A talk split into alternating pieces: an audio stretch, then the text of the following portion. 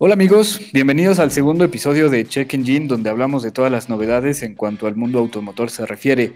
Aquí armamos debates, de vez en cuando hacemos reseñas de autos y también tratamos de darte los mejores consejos e información de la industria automotriz. Eh, con mucho gusto los, los saludamos esta noche su servidor Andrés Figueroa. Hola, Antonio Delgadillo, aquí de vuelta. Un gusto verlos de nuevo amigos. Y por Escucharlos porque no los podemos ver, pero... ¿Qué pasó? y para acá, Walter. Sí, oye. Perfecto. Y pues hoy tenemos el honor de tener como invitado a José Arias, un experto en la marca Ferrari. Digo, un experto que literal hoy me voy a limitar solamente a hacer las preguntas porque si hay alguien aquí que sabe de Ferrari es José. Entonces, José, bienvenido al programa. Muchas gracias por aceptar la invitación. Este, platícanos un poquito de ti, de dónde nace el gusto por Ferrari y por la marca. Buenas noches a todos ustedes, a todos los que nos escuchan. Este, pues igual un placer platicar con ustedes. Al final siempre es bonito platicar con gente que, que le apasionan los autos en general, ya sea Ferrari o, lo que sea, ¿no? Eh, pues el amor a Ferrari viene desde, que estaba bien pequeño, me acuerdo perfectamente, tenía cuatro años, estaba en Los Ángeles y vi por primera vez un Ferrari, un F355 berlineta negro. Puta, fue el auto pues que más me acuerdo de pequeño, ahora sí que el momento más inolvidable. Y luego a los seis años, un vecino de mi tío tenía un 360 Modena. Y un día, era un domingo, de carnes asadas, y llegó el vecino y pues, me dio una vuelta en el carro. Así de la nada me dijo, ¿te gusta? Súbete y vamos a dar una vuelta. Y ahora sí que es algo que nunca, nunca se va a olvidar, ¿no? Igual la primera vez que manejé uno, etcétera. Y cada vez que te subes a uno es como una máquina del tiempo. Ya sea un auto de los 2000, siempre te sientes Fangio, te sientes Schumacher, te teletransportas. Algo muy, muy bonito de esa marca. Sí, claro, y ¿quién, quién nos acuerda? Qué bonita experiencia. Yo me acuerdo la vez, la, una de las primeras veces que vi a un montón de exóticos fue una rodada que me tocó ver allí en Cuernavaca, porque antes vivía por allá, y me acuerdo que mi papá bien gacho me dijo, pues nada más admíralos, porque nunca vas a tener uno, pero un día van a ver que les voy a demostrar lo contrario. Oye, ¿y, y, de dónde has eh, pues sacado información? digo, hoy pues, prácticamente tenemos el internet a la disposición de todos y de ahí sacamos muchas cosas, pero imagino que también pues has investigado otras fuentes, has tenido experiencia también de, de amigos. Mira, en el tema de autos clásicos, más que nada en el tema de carreras, la información sí hay muchísima en internet, pero si quieres irte más específico, la verdad es que te tienes que ir a libros, no hay de otra. libros y de boca en boca. Pero en autos clásicos, digamos, de calle, sí, es, eh, ya, ya es fácil encontrarlos en internet ya cuando te vas a, dueños, cosas ya más específicas, pues sí, la verdad es que la mayoría de los datos los he sacado pues platicando con ex dueños o a veces ellos mismos te mandan un mensaje, etcétera, ¿no? Si es, en internet no siempre hay todo y a veces está mal. Y es que, bueno, de hecho, específicamente creo que con Ferrari pasa mucho porque es una marca como muy tradicional que incluso se reserva para sus mismos clientes, ¿no? O sea, no sacan toda la información. Hay coches que ni te enteras que van a salir. O sea, si tú sigues revistas, páginas, etcétera, te enteras que van a salir cuando el cliente ya está mandando a configurar el suyo y ya está a punto de llegarle, ¿no? Sí, por ejemplo, en diciembre, a ver, fue, sí, fue en diciembre, se entregó un, un SP, o sea, los proyectos especiales de Ferrari, se entregó uno a, a un cliente de Indonesia, no puedo decir nombres, es un remix más o menos de un TDF y un 812. O sea, el frente es de 812, pero el trasero es de TDF y tiene un poquito más de potencia. Es uno azul, completamente todo azul. Rines azules, carrocería azul, interiores azules. No muy bonito. Solo vi una foto, pero no, ese carro no se puede publicar. Igual hay un caso muy sonado, moderno. En el, en el año 2012 salió uno que se llama SP30 Ardia este, está basado en el 599 GTO. Ese auto, el dueño que radicaba en, en Dubai en esa época, este, igual pidió que no se filtraran fotos, que no subiera nada. Y hasta el año 2018 se vio por primera vez. O sea, ya habían renders, pero no había ninguna foto ni en Maranello. O sea, ahora sí que era solo el render y, y pues la patente, ¿no? Porque pues al final es una, o sea, cuando se hace un diseño, Ferrari tiene que patentarlo, si no, pues cualquiera podría replicarlo. Entonces solamente se sabía la patente, un render y ya. Hasta 2018 se vio por primera vez en, en un lago de Dubái y el primer youtuber que lo grabó fue Dominguero. Un dato poquito chistoso. ¿Y cómo, bueno, cómo logró llegar ahí Dominguero a, a grabar un auto tan Pues, exclusivo? El... No, no tengo idea. Ahora sí que no tengo la menor idea. Hay veces que nada más se necesita estar en el momento indicado, en Sí. la hora indicada. ¿no? Sí, de hecho, Exacto. de hecho yo me sorprendí, fue la, fue la primera vez que lo vi, que vi fotos, porque no, ni yo había visto fotos, solo, solo los render que se filtraron y, y ya. Sí, y es que sí, o sea, hay, hay todo un mundo como underground de la marca que no todo el mundo conoce. Los superficiales, los modelos que comercialmente conocemos, pero de ahí hay muchas versiones que, que no están como a la vista de, de todo el mundo. Y creo que también la marca ha decidido conservarlo en ese, en ese aspecto, ¿no? Siempre ha sido muy cuidadosa. Sabemos que Ferrari se caracteriza por ser una marca muy especial en cuanto a la comunicación de sus vehículos, pero no solamente desde la marca, sino también desde los dueños, ¿no? Sabemos el caso que hubo ahí con este DJ, donde pues, le pidieron no modificar su Ferrari que tenía, que después se volvió un caso, pero Ferrari siempre ha sido como muy especial en ese tipo de, de, de, cómo cuidan su marca. Al final de cuentas, para ellos es muy importante mantenerse como al margen de lo que ellos siempre han sido, conservar este tema purista de, los autos y, y, y hay un mundo que también pues la mayoría de nosotros estoy seguro que desconocen. E- e- Ese tema es muy interesante porque hay muchísimos mitos. Ahorita con la red social TikTok, la verdad yo no la tengo, pero sí me han mandado muchos que hay demasiados mitos. Uno de esos es lo del famoso Purrari. Eh, como tal, sí, Ferrari sí pidió. No, no, no fue. No, no, no fue tanta la molestia por, por modificar el auto, porque al final es un rap y hay muchísimos Ferraris con rap a nivel mundial, o sea, no es el único. El tema fue que, que él quería patentar el nombre Purrari.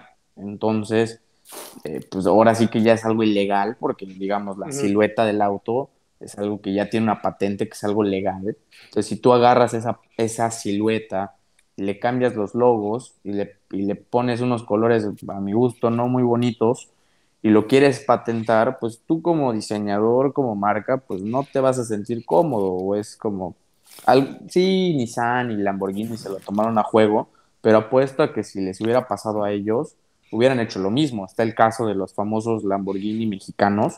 Pues Lamborghini, obviamente, de Italia, pues lo mismo hizo, o sea, de que pues, peleó la patente y dijo, oye, esto no lo puedes hacer, o sea, que no es algo que Ferrari digas, ay, que, que es muy especial.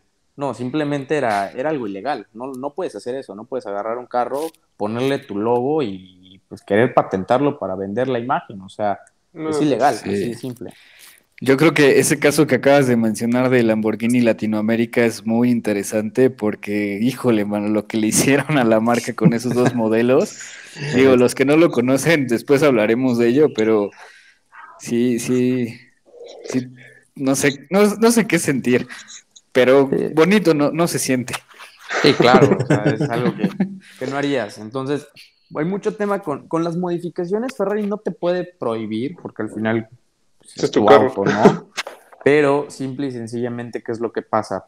Ah, bueno, lo voy a decir. En Ferrari existe un algoritmo matemático tal cual. Existe, ellos tienen como que una aplicación en la cual están registrados todos los dueños a nivel mundial. Ojo y aclaro, dueños que hayan comprado en dealers oficiales. Por ejemplo, Claro. en un, un caso muy sonado es Don Guaira. Ahora sí que me, me van a, me va a caer mucho hate, pero él no es un cliente fuerte de Ferrari, él ni siquiera entra, Ok. o sea, ha comprado un Ferrari, o sea, el 488 Spider que tienen en Miami, es el único que ha comprado, entonces, él es de los clientes más básicos a nivel mundial. Entonces, sí, sí, sí, él tendrá la Ferrari aperta y lo demás, pero, pero los compraron aparte. Y yo conozco a la persona que se los vendió, es un amigo mío, y pues simple y sencillamente él está, digamos, te dan un código, te dan un número de cliente, no, no se pone por nombres, y lo que van haciendo es, es complicado explicar porque no hay una regla exacta, simple y sencillamente es qué autos tienes, cuándo los compraste, cómo los tienes, o sea, actualidad, o sea, qué servicios le has hecho, cuántos kilometraje, cuánto kilometraje le has hecho, si los has llevado a eventos de Ferrari, ya sea un, un Ferrari Challenge, si los has llevado a Pebble Beach, si los has llevado, etcétera, cualquier evento, digamos, de renombre, si participas en Fórmula 1, que asistes o vas a paddock, si, si estás muy involucrado a la marca, también checan tus redes sociales, qué tanto compartes con los autos, si eres de las personas que los corre, que sube historias yendo a altas velocidades, si se fijan mucho en eso y pues ahí ya exactamente no podría explicar bien porque sí es complicado, buscan a sus mejores clientes. Entonces a veces tú dices, oye, pues este, esta persona tiene 100 Ferraris y el otro tiene 80 y el otro tiene 50 y el otro tiene 10, pero el que tiene 10 está más arriba o el que tiene 50 está más arriba que el que tiene 100. ¿Por qué? Pues porque es una persona que el perfil, matemáticamente hablando para Ferrari, le conviene más, como el caso de Gordon Ramsay, que no tiene tantos, pero es un cliente que a Ferrari le ha, le ha parecido bien, o sea, que los, que los tiene como a ellos les gusta. Muy interesante, definitivamente. Oye, y volviendo un poco al tema de, Ferrari como marca, pues de cierta forma purista en, el desarrollo de sus vehículos, ¿qué opinas tú del nuevo desarrollo que se viene en camino probablemente para el próximo año 2022, que es el puro sangre? Corrígeme si lo estoy pronunciando bien. Pero, ¿qué opinas? Porque ha generado mucha controversia entre si está rompiendo contra la herencia de la marca, si es una SUV o es un auto deportivo de grandes dimensiones. ¿Qué, opinas al respecto? Si me hubieras preguntado esto hace un año, te hubiera dicho que es una aberración, pero ya no, ya la, ya, ya entendí un poquito más y no está tan mal.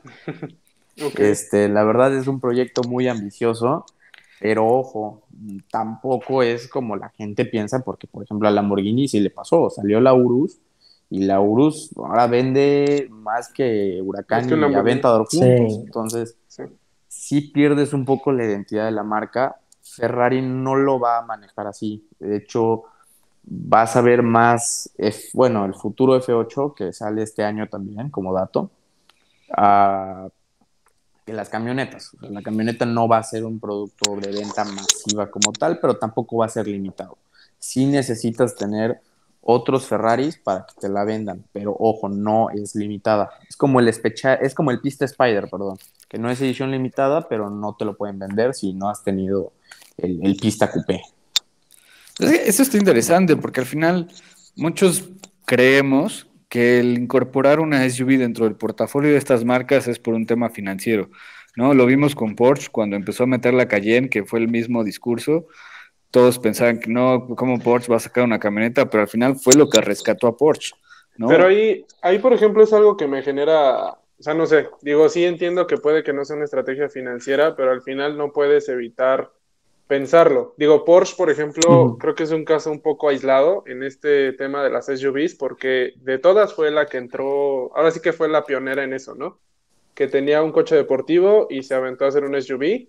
Ya luego vino lo que es Macan pero ya es de más para acá el tema, por ejemplo, de, pues de la, la prima hermana de, Ferrari, que es la Levante, este, lo que es la Urus, lo que es Cullinan con, con Rolls Royce, que, que, incluso eso es algo que llama la atención, o sea, no es un tema como solo de, de, una, de una cultura de coches, o sea, sí invadió, por ejemplo, Rolls Royce, que es una marca de lujo exclusivamente, o sea, nada que ver con el desempeño, performance que tiene Lamborghini, Porsche o Ferrari, y se subió también a esta parte de las SUVs. Entonces, sí llama mucho la atención el, este, el por qué. Digo, yo supongo que cada marca tiene como su porqué, pero específicamente en, marcas como Lamborghini y, Ferrari, ¿por qué subirse a esta, a esta tendencia? Lamborghini, por, porque sí necesitaba el dinero, la verdad es que pues Lamborghini no es la prioridad en el grupo Volkswagen que ya sabrán, se llama Volkswagen, pero los que mandan son Porsche. O sea, al final la familia Porsche son los creadores. Y pues como han notado, todo lo innovador primero llega a Porsche.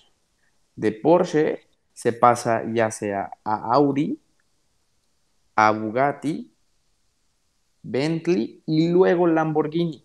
Lamborghini es, irónicamente, es el que todos los avances tecnológicos le llegan de último. Y pues el caso está que la Aventador no tiene doble embrague. Así o más claro. El Huracán tuvo doble embrague hasta, perdón, Lamborghini tuvo doble embrague hasta el Huracán, que fue en el año 2015. Entonces siempre tardan demasiado en llegar las cosas a Lamborghini y fue una marca que no la consideraron vender porque pues mercadológicamente les conviene muchísimo. Vende Lamborghini es igual que Ferrari, no solo vende autos.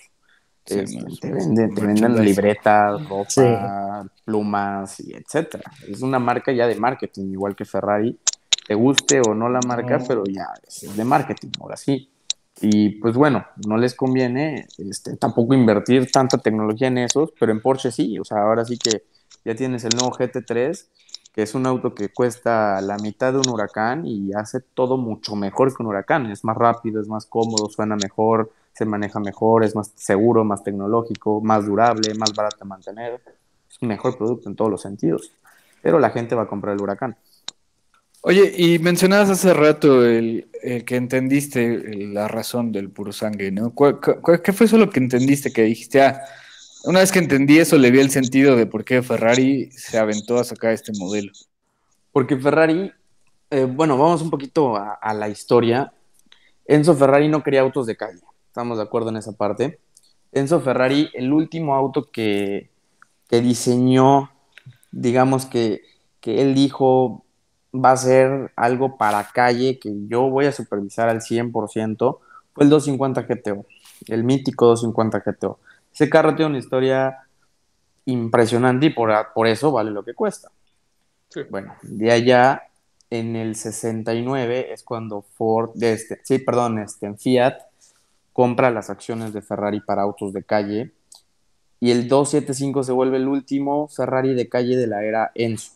Pues llega el 365 ya con, la mano de Fiat, Fiat ya decidía cosas pues en diseño, interiores, en eh, motores, mercado, de la parte de mercadotecnia también, y así sucesivamente. Entonces, Enzo Ferrari se deslinda de los autos de calle y es cuando él dice, los autos de calle tienen que ser de calle, no tienen que, no tienen que ser los más rápidos, no tienen que ser los más cómodos, simplemente tienen que ser la ideología de Ferrari, que vaya rápido y ya está, que se vea bien, que el motor sea el mejor de todos y la carrocería me da igual. Él, por eso la frase de yo te vendo el motor, el chasis y lo demás te lo regalo. Y era muy cierto, las carrocerías él nunca se involucraba, él te daba el motor, te daba el chasis y decía, mándenlo a donde quieran, a Vignale, a Zagato, a Pininfarina, etc. Entonces, cuando entiendes ese concepto de que en las carreras Ferrari va a seguir siendo Ferrari y en la calle va a seguir siendo el auto que en su segmento va a ser el mejor. Y si te vas a la actualidad, el mejor Gran Turismo es el 812. El mejor auto con motor central es el Pista o el F8. La mejor camioneta tiene que ser Ferrari. Punto. ¿Y qué podríamos esperar a nivel como de especificaciones técnicas? ¿Qué motor podríamos estar viendo eh, en este vehículo? Más o menos, ¿qué, ¿qué nos podríamos estar esperando de la marca? Pues hasta donde yo sé, Ferrari lo que va a hacer ahorita es como las submarcas. Así como antes tenían a Dino, actualmente mm. tienen Icona. Entonces lo que van a hacer es que ya no, no es como que te vendan Ferrari como tal. No sé si se acuerdan la, pues la historia de Dino, Enzo Ferrari decía, esto no es un Ferrari, es un Dino. Aunque, pues bueno, lo fabricaba Ferrari, ¿no? Entonces lo mismo van a hacer ahorita. Entonces las SUV, en teoría, no van a ser Ferrari. O sea, van a ser una submarca que ellos van a crear. Sí van a tener algún emblema de Ferrari, ¿no? Entonces, van a sacar varias. Van a ser creo que dos o tres. Va a haber una V6, una V8, una V12 híbridas, tracción trasera o propulsión, mejor dicho, mm. tracción integral. Oye, lo que había leído de lo que había leído de esta era que supuestamente se estaba pensando en una B12. O sea, eso sí sería yo creo que sería la forma de Ferrari de decir sí lo voy a hacer, pero muy a mi modo, ¿no? O sea, entrar con un B12. Va a haber B12. Este, entonces, eso sí va a ser una locura, porque eso sí no lo encuentras en ningún lado. No va a, ser la primera que salga, pero va a haber B12. Pero a lo mejor no tiene nada que ver, pero justo el otro día compartía contigo el, la imagen de la mula que están utilizando con una plataforma de Maserati. Pero entonces eso tiene algo que ver ahí o simplemente es algo que utilizan porque es práctico para ellos. Esa mula es la Levante chiquita. No sé el nombre, evidentemente no. Nombres nunca. Es más, hasta el que van a presentar mañana no tengo idea de cómo se llama. Solo sé que es la versión aligerada del 812, pero los nombres siempre, siempre salen a última hora. Ah, así que pues... que, ahí había un rumor, un rumor fuerte de que se, se vendría el 812 GTO, que digo, al final GTO es una... Son siglas muy significativas en lo que es Ferrari. Como bien mencionabas, el más legendario, el 250 GTO. Eh, yo recuerdo en 2010 lo que fue la 599, fue una locura. No sé si este 812 vaya a venir con ese emblema porque normalmente va ligado a algo que esté en Motorsport por parte de Ferrari y no hay ningún 812, si no mal recuerdo, en Motorsport ahorita. Entonces, ¿qué tan cierto, qué tan viable crees que esto sea, sea real? Pues el 599 tampoco, tampoco corrió. Mm. O sea, no, antes sí era, el GTO era de Gran Turismo homologata pero ahorita se lo pueden poner al auto que, ellos gustan, como las, siglas TDF, pues antes igual era para la carrera de Francia, pero pues ahorita el, F2 se lo tuvo. El nombre no creo que lo llegue a tener, sinceramente, pero ahora sí que, hay que esperar, no, no tengo información alguna de qué nombre le vayan a poner. Este, normalmente Ferrari siempre decide los nombres 12 horas antes de la, de la presentación igual estuvo el de la Ferrari, la Ferrari se iba a llamar F-150, pero los abogados de Ferrari dijeron que se iban a meter en problemas con Ford por la, pues, por la camioneta mm. F-150 y Luca Cordero de Montesémolo, entre sus mm, pensamientos se le ocurrió Ferrari, la Ferrari, y pues, por votación ahora sí que así quedó. Sí. Oye, qué dato tan interesante eso de 12 horas antes de presentarlo. Entonces, pues, prácticamente todo lo que leas, nada que ver con lo que va a hacer, ¿no? No, de, de, Ferrari está muy, muy, muy difícil que se filtren cosas, ¿eh? Porque, por ejemplo, Ferrari lo que hace, saca muchas mulas a propósito. Por ejemplo, con el la Ferrari les puedo decir que existen, ah, tengo el dato, espera, me acuerdo tantito, fueron creo que seis o siete mulas, si no me equivoco, de las cuales tres eran funcionales y las otras eran nada más para despistar a los spotters.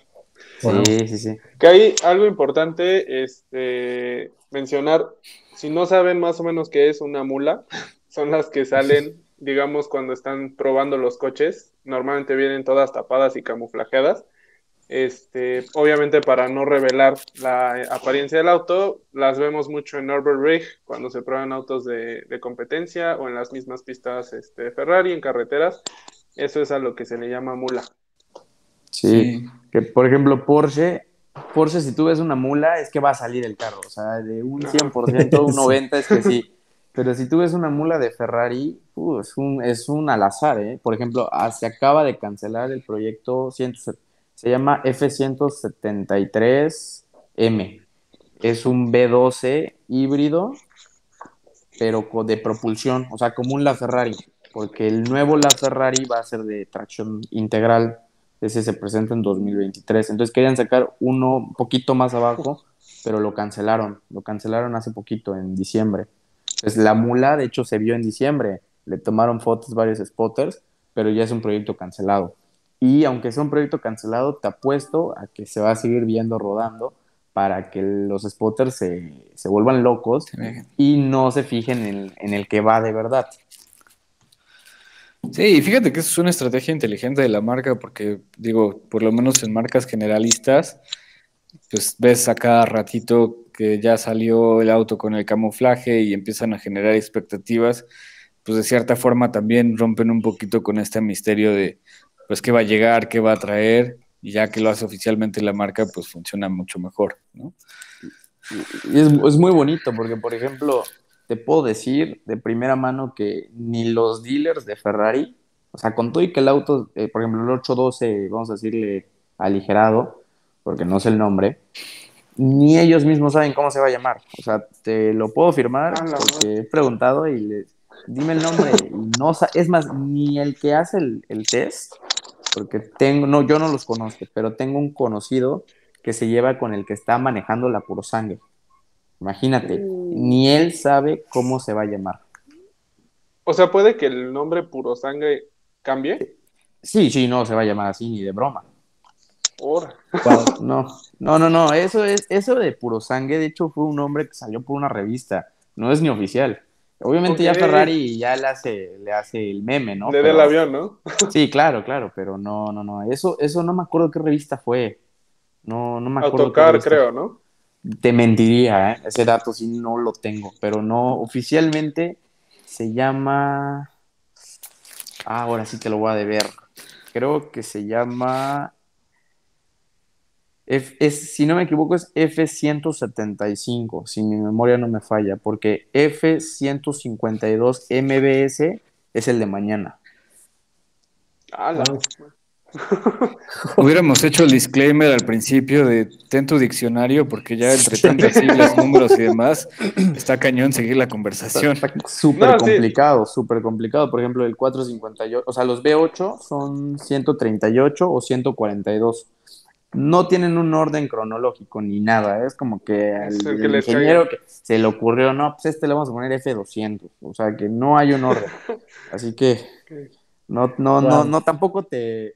Otro tema muy, muy padre que me gusta platicar últimamente es el de los colores. Eso es algo muy, muy, muy chistoso porque sí me ha tocado ahorita últimamente, sobre todo gente muy joven, más joven que yo, de 18 para abajo, que se ponen a pelear por los colores, ya sea de Ferrari o Lamborghini, pero sobre todo de Ferrari yo te puedo decir que se me hace algo poquito tonto sin ofender a nadie, porque ningún color es exacto. O sea, por ejemplo, si tú checas el Rosso Corso de, perdón, Rosso Corsa de hoy, 2021, y te checas el Rosso Corsa del 2004, no son mm. iguales. No, la laca es diferente, el proveedor de pintura es otro. Entonces, se llaman del mismo. Es más, te puedo dar un dato que ahora sí que algún día haré, una publicación porque tengo fotos. Yo ya vi cuatro tonalidades diferentes de Ferrari verde opaco. Ok. Entonces, el nombre del color no, no dice qué color es. O sea, ahora sí que. Varía del tiempo, como... ¿no? sus proveedores. Sí, claro. Hay, yo, yo no sé cuántos colores exactos de Rosso Corsa hay, pero yo creo que más de 10. Oye, por ejemplo, en ese caso no hay como alguna nomenclatura después de, del nombre, así Rosso Corsa 1750 tal, o es Rosso Corsa y así se queda. Rosso Corsa y así se queda. Wow. En los modernos, antes sí le ponían un código, pero bueno, no te mentiría si hoy lo siguen haciendo, pero hasta donde yo puedo ver en las, en las plaquitas no, no sale un código. Tal vez internamente o en lo que ellos le llaman el foglio de montaggio, que es literalmente donde escriben absolutamente todo cuando construyen el carro, pues tal vez ahí sí esté. Oye, ahí me entró una duda entonces. Por ejemplo, si yo en un, en un mundo perfecto en el que yo tuviera un, este, un Ferrari, no sé, 2010, una 599 GTO, Ajá. fuera Rosso Corsa y necesito que por alguna razón algo le pasó y hay que pintarlo, ¿qué, ¿qué sucede en esos casos? Digo, al final si yo creo que ni Ferrari, si no tienen ese código, no tienen ese color igualito, ¿qué sucede? Te lo crean, porque ellos tienen el foglio de montaggio. Entonces ellos sí pueden saber que, o sea, todos los Ferraris, absolutamente todos los Ferraris tienen un, un BIN, un número de chasis, bueno, como cualquier carro también, cualquier marca, pero el de Ferrari, todos, todos, todos, todos, todos están en una base de datos. ¿Qué es lo que pasó? Que es otro tema igual muy interesante con los, con los Classique es que, ok, tienen el foglio de montaggio, entonces saben cómo salió de fábrica, pero no saben qué pasó dos días después de que salió de fábrica. Ese es otro tema muy, muy, muy interesante, que ha habido pleito, ha habido demandas, ha habido cosas impresionantes, pero donde te puedes decir en autos ya más modernos es que sí, sí ha pasado de que de repente yo he visto un 360 Modena al lado de un 488, ambos roso corsa y no es el mismo rojo. Nada que ver. No, pero pues, te digo, si checas el BIN y lo metes en la, en la computadora oficial de Ferrari, te va a decir hasta quién lo pintó, en qué fecha, en qué hora. a qué temperatura, cuánta humedad, cuánta presión atmosférica, todo, porque sí influye bastante, aunque no lo creas. Oye, fíjate que yo pensaba que sabía de coches, por... yo, yo en lo personal soy, muy fan, pero de BMW. Yo pensé que sabía de coches, pero ahorita que me estás diciendo esto, no invento. O sea. no, Ferrari. Es más, déjame decirte algo. Yo, yo no me consideraba, y te soy muy honesto, yo no me consideraba fan de Ferrari entrando a, a esta conversación porque lo veía justo como lo que mencionabas hace ratito de, de, la marca Lamborghini, ¿no? O sea, como la que te vende chamarras, te vende gorras, te vende, pero, o sea, ya, digo, esto creo que es un pellizquito de historia de Ferrari y de información de lo que tiene la marca. Es, se me resulta muy interesante, o sea, sí es toda una cultura que está detrás de, que es muy difícil conocer en los libros, en los cuadernos, en, y que como dices, ¿no? O sea, ya va más del boca a boca que Qué padre que nos lo estés compartiendo. La verdad es que está, está cañón todo esto. Yo siempre he dicho que sería una novela muy dramática. O sea, no, es que han pasado muchas cosas. Por ejemplo, el 250 GTO, así rapidísimo, algo que lo hizo legendario, es que en el año 61 Enzo Ferrari, este, pues estaba un poco cansado, un poquito hartado, harto de la vida. Este, tuvo una pequeña depresión y pues descuidó un poquito la fábrica. Entonces su esposa bueno, él vivía al lado, ¿no? O sea, al lado de la fábrica estaba su casa. Entonces su esposa cada rato iba a la fábrica y fastidiaba a todos los ingenieros y estaban desarrollando el GTO, este, porque ellos querían ganar Le Mans GT del 62, querían, querían ganar, porque había ganado Aston Martin antes. Entonces estaban picados y querían hacer el mejor trabajo y llegaba la esposa siempre a fastidiar.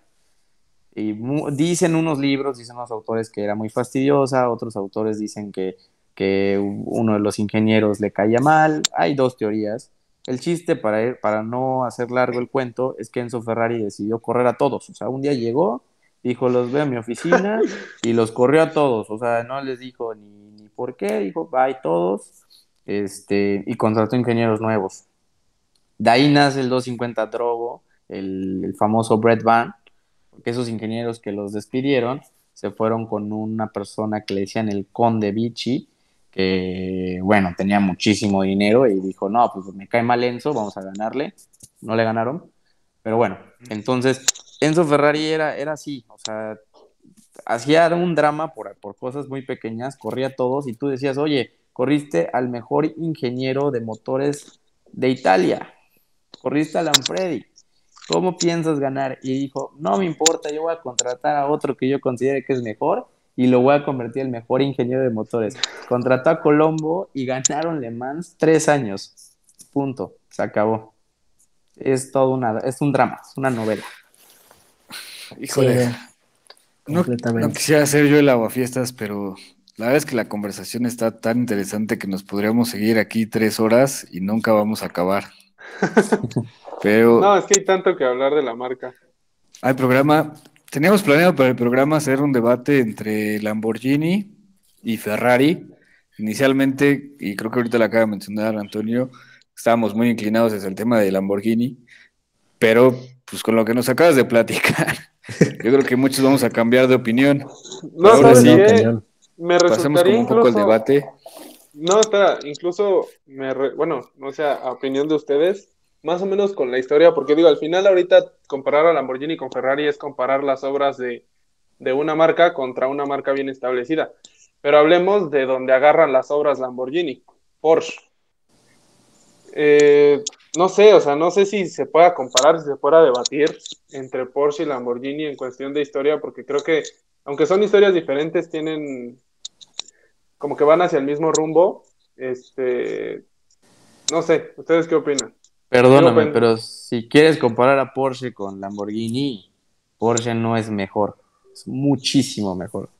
De hecho, tiene ah. hasta más carreras ganadas que Ferrari. te acabas de ganar a, te acabas de ganar a, don Andrés. No, yo, bueno, yo soy fan de Porsche y pues mira, números hablan.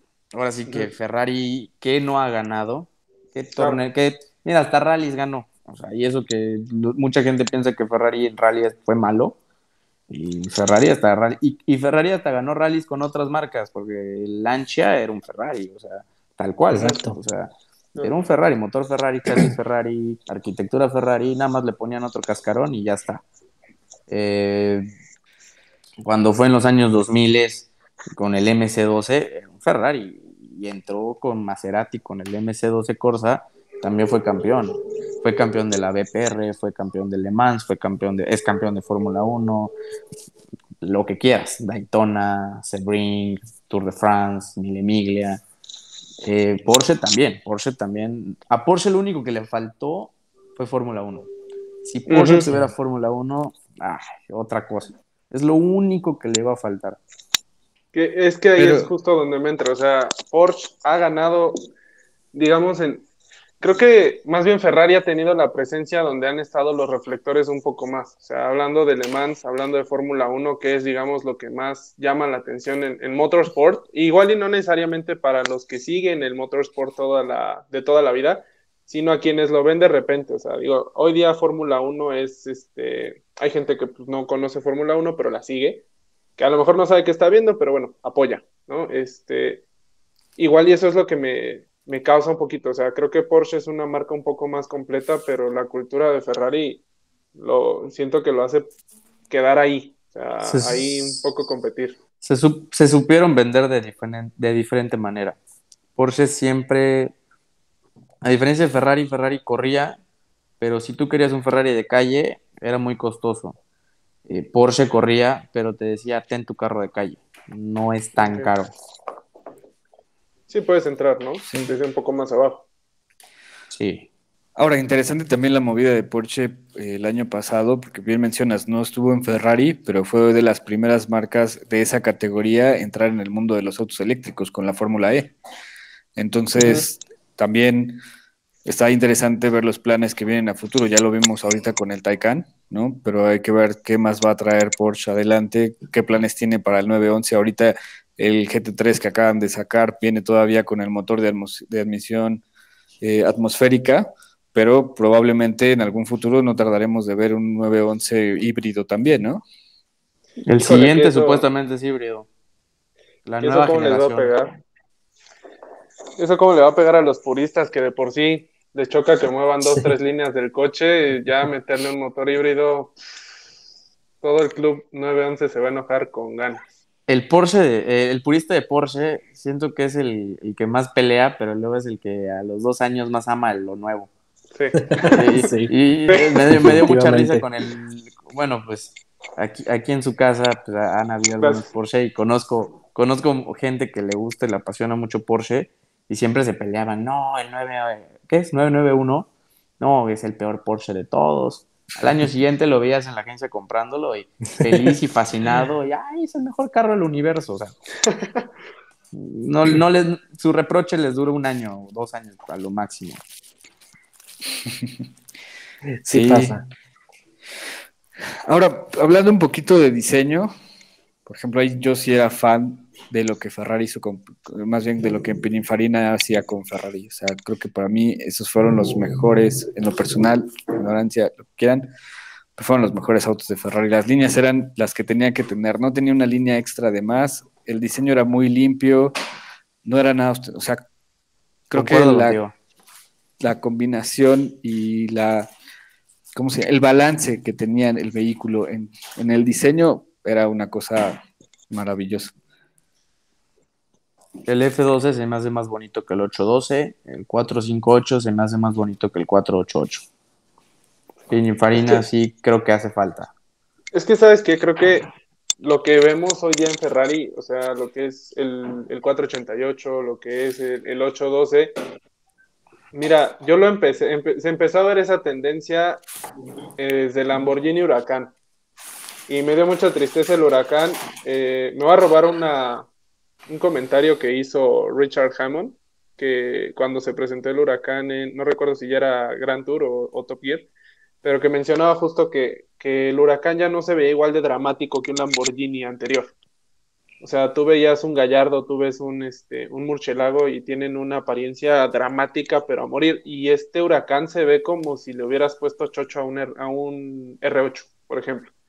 De repente ya se ve un poquito esta, esta alianza. Y y creo que lo que es el 488, no tan drástico como el huracán, pero sí va más apegado a las líneas que vemos en los superautos de hoy día.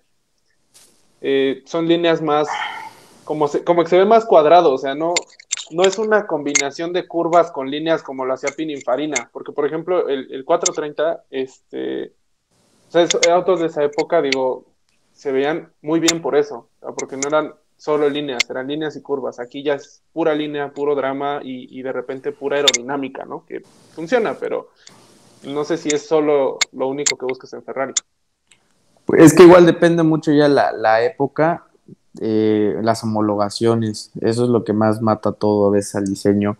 Por ejemplo, ahorita ya no puedes hacer cosas ya tan afiladas, ya no puedo, bueno, sí se puede, pero las homologaciones son más caras. Entonces, las marcas siempre buscan, pues, pagar menos y tratan de ser un poquito más, mm, menos conservadoras, lo que es ver de esa, de, de esa manera.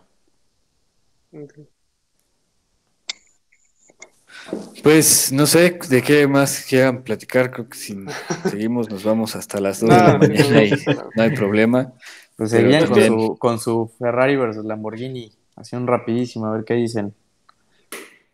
Pues no, mira, yo mi argumento era que era algo que platicábamos justo antes de entrar al programa, o sea, que Lamborghini, que Ferrari es como el niño bonito y de repente a mí por eso me caía gordo, o sea, porque era como, sí, estoy bonito y, y subidito y, y como que dices, o sea, sí, pero bájale, ¿no? Y, y de repente llega Lamborghini y dice, pues mira, yo también lo hago. Que era un poquito esa tendencia y fue cuando nació Lamborghini, ¿no? Cuando, cuando fue, corríjame si me equivoco, el Countach, Ah, que fue esta época del Countach contra el Testarossa, que salieron más o menos en la misma época. no, el Countach sale en los 70, sale, sale en el 71, si no me equivoco. Ajá. No, 70 cerrado 70. y el Testarossa sale en el 84. El Entonces Countach fue- competía contra el 365 y luego contra el, el- ¿cómo se llama? Se el 512 BB, que todo el mundo dice que es berlineta Boxster, pero está tremendamente mal. No es ni por berlineta ni por Boxster. Ese es otro mito muy grande de que hay en Ferrari, que dicen 512 berlineta Boxster, 365 berlineta Boxster. La BB no viene de eso. ¿De qué viene esa? ¿Tienes tú el dato? Ay, no me acuerdo, pero para- no, no, no eran boxer porque o sea, el motor era de cilindros planos, pero no eran boxer. Era algo de la transmisión. Y la otra vez fue porque el diseñador se le ocurrió, dijo, ah, pues se escucha bonito. Y puso bebé. Fácil. Pues ese era nuestro Sí. argumento, o sea, en realidad eso, que Lamborghini tenía como esta, esta personalidad contra, contra la de Ferrari y de repente eso como que agradaba más como Petrolhead. Pero Yo en lo personal siento que de pronto en diseño Ferrari se vio como un poquito estancado y Lamborghini de cierta forma aprovechó la oportunidad, por lo menos con ciertos modelos, ¿no? De pronto Ferrari se quedó como en la misma propuesta que tenían y, y sentía como que ya se había estancado un poquito la marca, ¿no? Eh, Ferrari, Lamborghini creo que traía propuestas mucho más agresivas, pensando que también iba como en la autenticidad de la marca. Del lado de Porsche, eh, rescatando un poco, pues es una marca que ya sabemos qué esperar, ¿no? O sea, es una marca muy purista que en el diseño nunca ha sido como muy, muy atrevida, son muy conservadores, pero Ferrari también de cierta forma en algún momento nos acostumbró a ver diseños muy agresivos, líneas muy bonitas con Pininfarina, pero de pronto en el 2000, 2010, como que, no sé, y a lo mejor es mi percepción, como que se vio un poquito estancado, por lo menos a nivel de diseño, y fue algo que Lamborghini después aprovechó, y se veían autos mucho más agresivos, mucho más propositivos, y de ese lado yo le daba un poco más el, la balanza hacia el lado de Lamborghini. Ahí es, es muy curioso también, este, algo que a mí me pasaba y que también le, comentaba tanto a Toño como a Andrés, que sentía que Ferrari era como de, demasiado apasionado, ¿no? O sea, sí era como demasiada pasión y que a, la fecha lo, lo, sigue representando tanto en los autos de calle como en la Fórmula 1. Pero ahorita que así literal en, en, este rato que hemos platicado, o sea, ya entiendo de dónde viene toda esta pasión, ¿sabes? O sea, que estoy atónito, o sea, esperaba todo men menos todo lo que nos contaste, ¿sabes? O sea, li literal no, no veía todo lo que viene detrás de toda esa pasión por Ferrari, o sea, como marca, como equipo de Fórmula 1, o sea, creo que está más que sustentado, porque literal, o sea, yo estoy sorprendido, o sea, no, no, no me, O sea, creo que así me va a quedar bastantes días. Digo, obviamente, no te voy a decir, ah, sí, ya Ferrari es mi marca favorita, pero sí cambiaste muchísimo mi percepción sobre la marca. Demasiado. ¿Por, por qué no es la favorita de todos? no sé. sí, No, no, si, te, si- o si sea, te gusta, si te gusta Porsche, te lo paso, ¿eh? Porque la verdad es que Porsche. Sí, ahí sí está. Es mi segunda favorita. Ahí está muy, muy, muy, muy cerquita de mi corazón. Pero, por ejemplo, yo creo que si vas a comparar Ferrari versus Lamborghini, no puedes comparar. eh, digo, eso eh, aplica a cualquier otra marca, de cualquier otra cosa, de celulares, de teles, de lo que quieras, de comida. No puedes comparar un carro versus otro. Estás comparando la marca, es La todo marca contra, todo. O sea, Sí, exacto. si me, si me dices, no, es que se ve más agresivo un huracán con 458, sí, tienes toda la razón del mundo. Para eso fueron diseñados. El huracán fue para ser un poco más agresivo y, el, y Ferrari siempre ha tenido la ideología de son autos de calle. Entonces, cuando entiendes eso, Ferrari te dice, ¿quieres un auto que vaya muy rápido y que le gana lo que sea? Cómprate uno de pista. Punto. Se acabó. ¿Quieres un, ¿Quieres un Ferrari para ir con tu esposa a la ópera o ir con tu esposa al cine? Cómprate uno de calle y ya está. Te ofrece lo que tiene que ser. Es un auto de calle. Lamborghini, como no está en la competición, te tiene que ofrecer lo más que tiene. Ferrari, si tú quieres lo que más que tiene, existe para todo, existe para ir a- para de cuatro plazas, existe de biplazas de motor central, un GT para la, para la familia, un GT para el viaje, un GT para la pista, también tienen con los XX. Entonces, tienen más variedad, entonces no van a arriesgar todo en un solo modelo. Si te fijas antes de la Urus, el auto de entrada era el Huracán, entonces era el carro que te decía, no, este es tu daily, un Huracán, o sea, bueno, ya quisiera tener un daily de Huracán, Sí, de pero, Huracán. pero, pero el día que tengas que ir al súper, el día que tengas que ir por la suegra o algo así, un favor, no puedes hacerlo. Imposible. te- y, vive, y si vives en México, que las calles no son las mejores de todas, pues ahora sí que ahí te, ahí te veo. Entonces, si vas a comparar la marca, eh, es, mira, si nos vamos a esas, mira, Maserati es mejor que Lamborghini, Alfa Romeo es mejor que Lamborghini.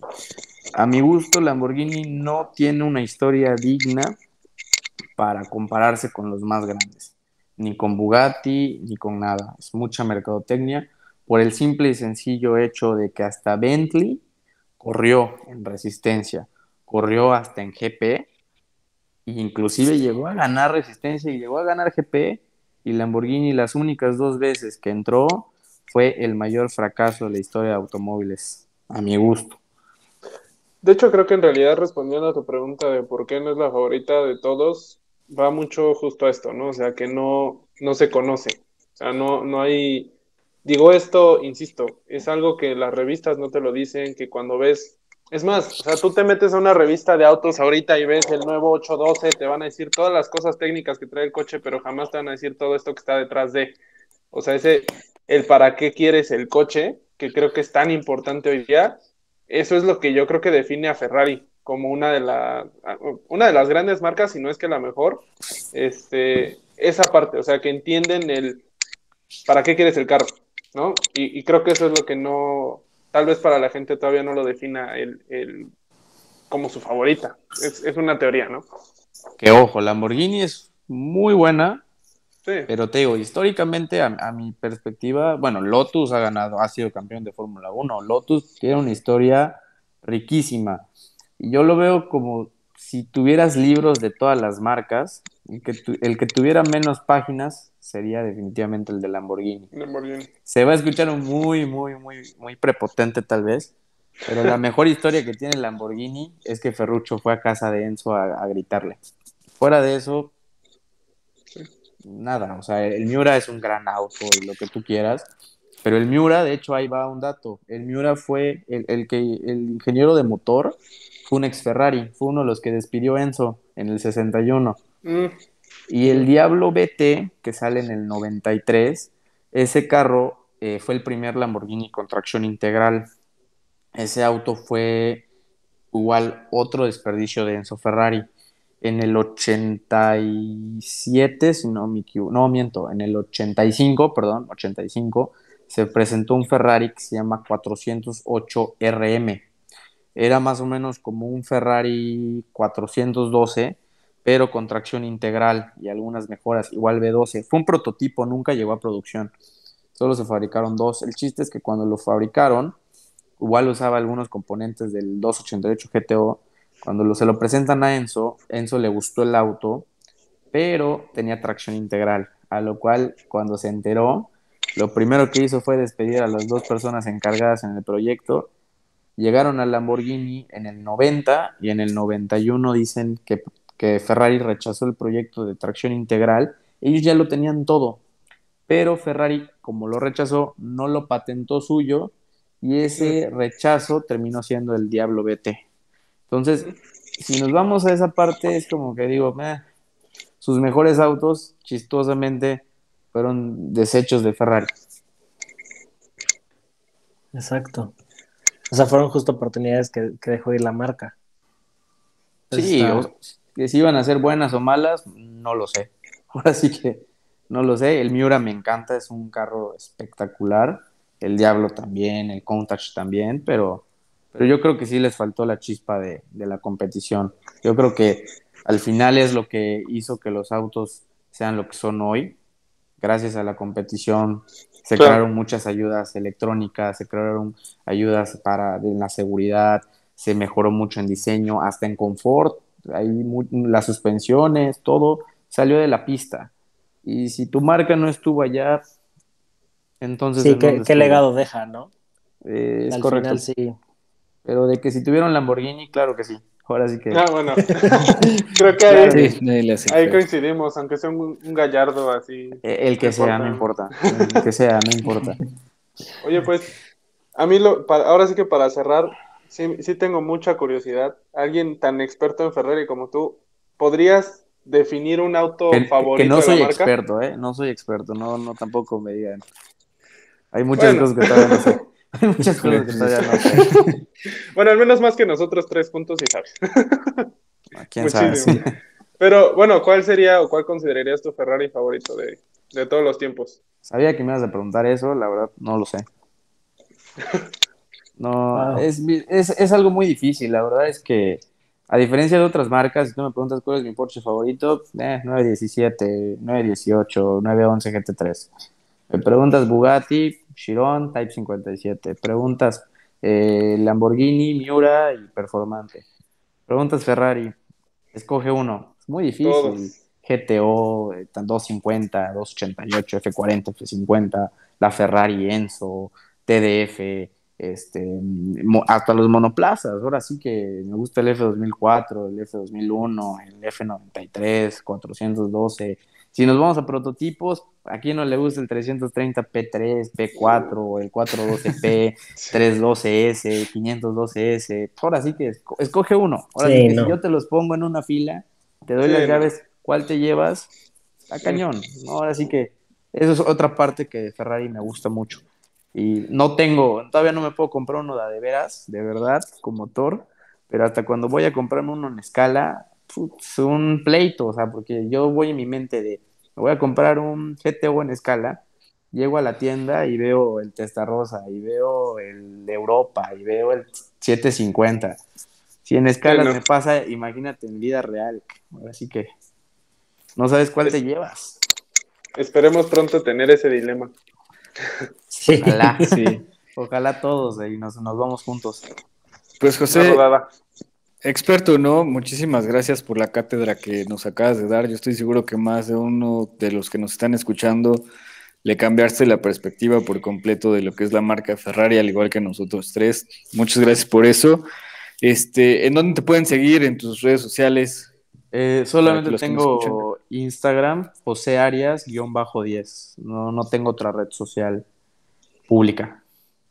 Sí, no, José ahí eh, sigue publicando siempre información sobre los Ferrari. Las personas que quieran conocer más de la marca, eh, como dice José, no nada más está el internet, hay muchos libros, pero una pequeña parte resumida para los que estén empezando y quieran entender un poco más fácil todo este mundo que Ferrari oculta detrás.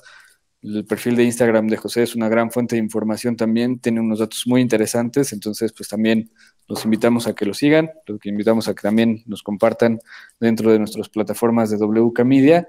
Y pues nuevamente, José, muchísimas gracias por tu participación. Espero que te hayas entretenido al igual que nosotros, que nada más te estuvimos escuchando, pero con mucho interés.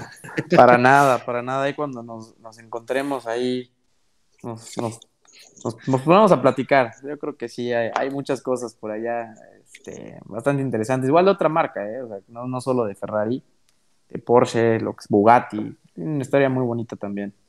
Muy chistosa.